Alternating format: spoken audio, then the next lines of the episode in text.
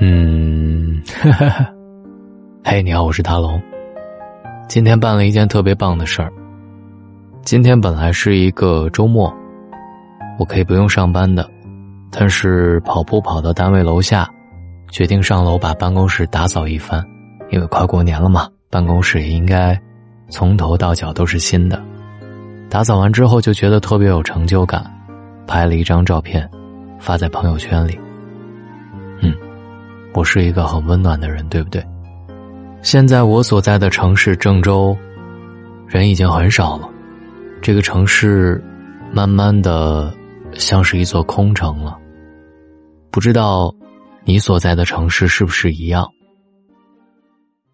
好像一到过年，大部分人都陪在了父母的身边，而我因为工作的原因，可能要选择就地过年了。此刻你在听到我的时候，你是在哪个城市呢？留言给我好不好？把你的微信打开，关注微信公众号“大龙”，就可以留言给我了。也可以直接选择页面最下方的留言板，告诉我今晚你是在哪里听到我。不管夫妻还是情人，一定要记住这十五条忠告。第一，结婚别太早。我见过太多的姑娘，因为父母的催婚、外界的眼光，匆匆忙忙的。步入了婚姻的殿堂，每天守着厨房，围着孩子、老公打转，深夜对着镜子感叹青春不再的容颜。可其实，结婚真的没必要着急，等你有了长远的规划、更稳定的经济，以后的生活和爱情一定不会太差。结婚不是小孩子过家家的游戏，宁愿晚一点结婚，也不要在将来后悔。第二，所谓日久生情，不过都是权衡利弊。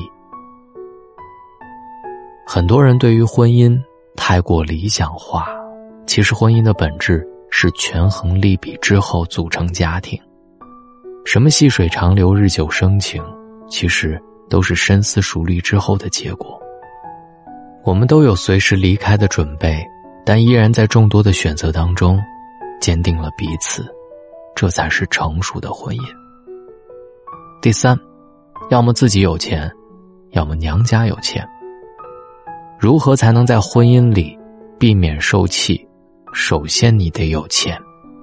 很大程度上来讲，一个女人在婚姻里的地位是由经济实力决定的。这份实力，要么是娘家给的，要么是自己挣的。娘家有钱，婆家不敢看轻你，不敢辜负你，老公。也会敬你三分，自己有钱，想买什么就买什么，不需要看任何人的脸色，他还得用力的讨好你。人的骨子里都是势利的，婚姻也是一样。第四，远嫁就是一条不归路。为什么我劝你不要远嫁？远嫁的女人到底有多苦？大概只有远嫁的姑娘自己心里清楚。能与人诉说的心酸只有一二，大部分的苦楚也只能自己默默的扛着。父母丢失了女儿，女儿再怎么想尽孝，也是有心无力，既亏欠了自己，也亏欠了家人。更可怕的是，看走了眼，嫁错了人。原以为这是一场为爱千里奔赴，最后发现，自己却是跨上劳务。第五，别高估了关系，别验证感情。女人天生就有一颗好奇心，抑制不住对伴侣过往感情一探究竟。偶尔试探是兴奋剂，长期试探就是有病。他想和你说的，自然会和你说；他不想跟你说的，你永远不会知道。好奇心会害死猫，不作死就不会死。试探太多。你会哭的。第六，别爱一个男人太满，会累。爱一个人并没有错，错的是爱一个人的方式。你也许情出自愿，可是到头来卑微到失去自我，换来的也不过是对方的理所当然。爱人七分足矣，剩下三分，爱自己。别把感情当做全部，学会爱自己，才是终身浪漫的开始。第七，别让孩子成为婚姻的牺牲品。孩子一开始也许是爱情的结晶，但是从不是维系婚姻的法宝。可是，从选择生下孩子的那一刻起，就意味着为人父母一生的责任。给予了孩子生命，请你一定要好好的爱他，别让他成为伪劣家庭生产的痛苦产品。第八。能和公婆分开住，就尽量分开住。婆媳问题大概是个千古难题，有些事儿还能睁一只眼闭一只眼，遇到一些不可调和的，一不小心就会引发家庭大战。最好的建议是，有条件能分开住就尽量分开住，没有条件那就努力创造条件。婆媳之道，要么改变，要么适应。如果前两者都做不到，那只能选择放弃。不要试图让老公在亲妈和老婆之间排队选择，因为哭是解决不了任何问题的。第九，无论跟谁结婚，最后可能都会后悔。看到过这么一句话：每个女人都有一百次想离婚，五十次想掐死对方的冲动。那些结婚前对未来美好生活充满了幸福幻想，都在婚后的柴米油盐当中渐渐消磨。巨大的落差让很多人对婚姻失去了信心。可其实，婚姻当中的不完美，才是生活当中的真实常态。世界上没有激情如初的婚姻，只有在鸡毛蒜皮里发现平淡生活的可贵。我看过你最差的一面。也愿意和你在一起。第十，婚姻当中最大的杀手，不是吵架，而是沉默。威廉姆斯说：“我曾以为生命中最糟糕的事，就是孤独终老。其实不是，最糟糕的是与那些让你感到孤独的人一起终老。一个人的沉默。”是已经不再抱有任何幻想和期待，两个人一起沉默，婚姻就已经名存实亡了。沟通是婚姻的必需品，好好说话才能爱得长久。第十一条，不爱了就是不爱了，别自欺欺人。直觉这个东西有的时候还真的挺准的，当你察觉到所有怠慢忽视的时候。他可能已经不爱了吧，最起码他是没那么爱你了。否则，你根本就不需要怀疑。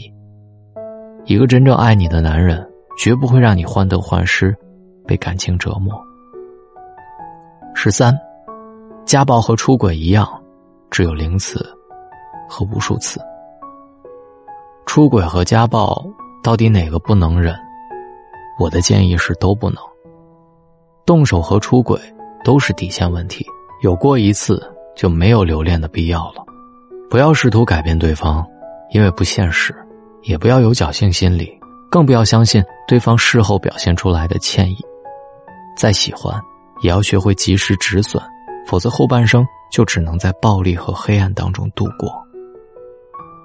第十四条，永远别放弃自我成长。婚姻是平等的基石。如果一个人跟不上另外一个人的脚步，被抛弃，就是注定的结局。就像大江大河里的程开颜，我的前半生当中的罗子君，每个女人无论是否结婚，都应该做到思想上和经济上的独立。这不是为了保全婚姻而委曲求全，而是让自己的人生变得独立而精彩。第十五，有些话听听就好。千万别当真。最后一点特别重要，别人的话，听听就好，别当真。过好自己的生活，才特别重要。就像这十五条真相，其实大龙根本没有说第十二条。没有两段一模一样的婚姻，道理看得再多，自己总要亲自体验一遭。该撞的南墙还是得撞，有些事情要自己经历一下才会体会到。所以，无论怎样，都请你一定要记得，不要高估爱情，也不要低估婚姻。女人最重要的，并不是嫁给谁，而是无论嫁给谁，都要有让自己幸福的能力。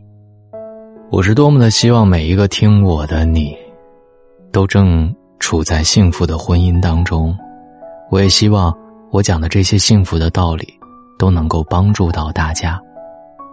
无论此刻你身边陪着谁，我都希望当你抽空的时候，慢下心来，让大龙的声音陪陪你，从繁杂的生活当中抽离出来，让大龙的声音给你一点力量吧。找到大龙的方式特别简单，把您的微信慢慢的打开，点开右上角的小加号，添加朋友，最下面的公众号搜索大龙，看到那个穿着白衬衣弹吉他的小哥哥，我希望跟你成为好朋友。那么我刚刚也说了，无论你在婚姻当中处于什么样的状态，自我成长都非常重要。进入大龙读书会来听一本书吧，微信公众号关注大龙。回复读书，也可以直接滑到页面最下方，扫描大龙读书会的二维码。在每本书当中，我们都进步一点点，成长比成功更重要。我是大龙，书里见。告诉我，什么叫快乐？我问枕边的寂寞，梦里的长客，蒲公英对风儿说，我不想要降落。就这样抱着我，梨花。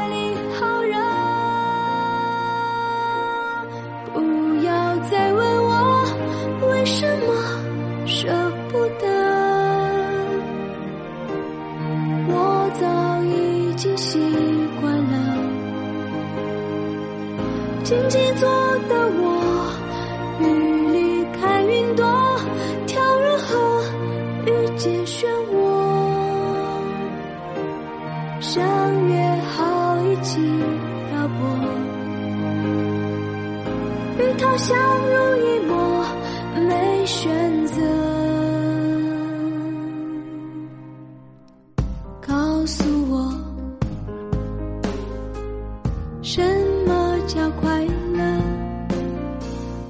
我问枕边的寂寞，梦里的长。